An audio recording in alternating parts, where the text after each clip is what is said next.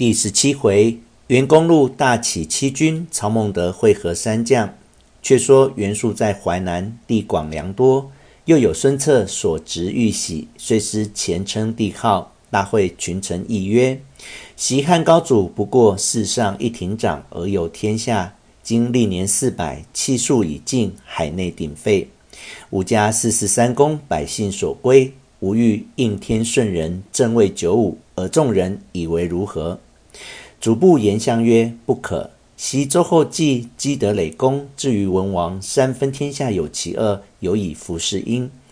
明公家世虽贵，未若有周之盛；汉室虽微，未若殷纣之暴也。此事绝不可行。”肃怒曰：“吾原姓出于陈，陈乃大顺之后，以土成火，正应其运。又谦曰：‘待汉者，当图高也。’”吾自公路，正应其谦。又有传国玉玺，若不为君，背天道也。吾意已决，多言者斩。遂建号仲氏，立台省等官，乘龙凤辇，祀南北郊，立冯方女为后，立子为东宫。因命使催娶吕布之女为东宫妃，却闻布已将韩印解赴许都，为曹操所斩，乃大怒。遂拜张勋为大将军，统领大军二十余万，分七路征徐州。第一路大将张勋居中，第二路上将乔雷居左，第三路上将陈济居右，第四路副将雷伯居左，第五路副将陈兰居右，第六路降将韩先居左，第七路降将杨凤居右，各领部下健将，刻日起行。命兖州刺史金尚为太尉，兼运七路钱粮。尚不从，速杀之。以纪灵为七路都救应使。数自引军三万，使李丰、梁刚、乐就为崔进使，接应七路之兵。吕布使人探听得张勋一军从大路进取徐州，乔雷一军取小沛。陈济一军取宜都，雷伯一军取琅琊，陈兰一军取碣石，韩先一军取下邳，杨凤一军取郡山。七路军马日行五十里，劫掠将来，给予众谋士商议。陈宫与陈规父子俱至。陈宫曰：“徐州之祸，乃陈规父子所遭。昧朝廷以求绝路，今日疑祸于将军。”可斩二人之头，献袁术，齐军自退。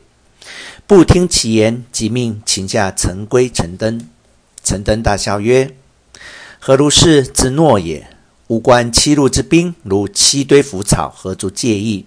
不曰：“汝若有计破敌，免汝死罪。”陈登曰：“将军若用渔夫之言，徐州可保无虞。”不曰：“是言之。”登曰：数兵虽众，皆乌合之师，素不轻信。我以正兵守之，出奇兵胜之，无不成功。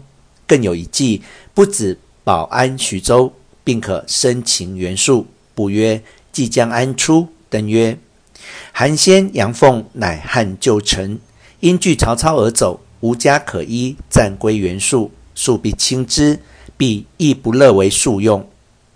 若凭此书结为内应，更连刘备为外合，必擒袁术矣。不曰：汝须亲到韩先、杨凤处下书。陈登允诺，不乃发表上许都，并致书于豫州，然后令陈登引数计先于下邳道上候韩先。先引兵至，下载毕，登陆见。先问曰：汝乃吕布之人，来此何干？登笑曰：“某为大汉公卿，何谓吕布之人？若将军者，相为汉臣，今乃为叛贼之臣，使昔日关中保驾之功化为乌有，且为将军不取也。且袁术性最多疑，将军后必为其所害，今不早图，悔之无及。”先叹曰：“吾欲归汉，恨无门耳。”登乃出部书。先览书毕曰：“吾已知之，公先回，吾与杨将军反戈击之，但看火起为号。温侯以兵相应可也。登辞先，即回报吕布。布乃分兵五路，高顺引一军进小沛，敌乔蕤；陈宫引一军进宜都，敌陈纪；张辽、张霸引一军出琅琊，敌雷伯；宋宪、魏续引一军出碣石，敌陈兰；吕布自引一军出大道，敌张勋。各领军一万余者守城。吕布出城三十里下寨张勋军道，料敌吕布不过，且退二十里屯驻，待四下兵接应。四时二更时分，韩先、杨凤分兵到处放火，接应吕家军入寨。勋军大乱，吕布趁势掩杀，张勋败走。吕布赶到天明，正撞纪灵接应，两军出营，恰待交锋。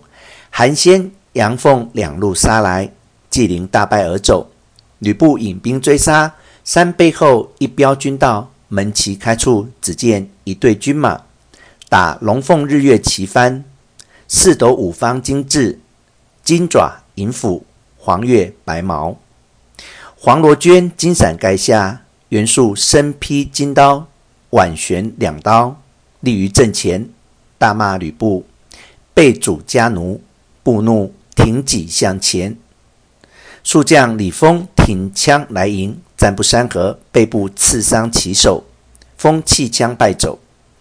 吕布挥兵冲杀，数军大乱。吕布引军从后追赶，抢夺马匹衣甲无数。袁术引着败军，走不上数里。三背后一标军出，截住去路。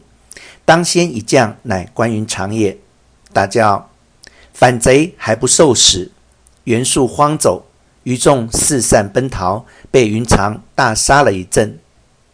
袁术收拾败军，奔回淮南去了。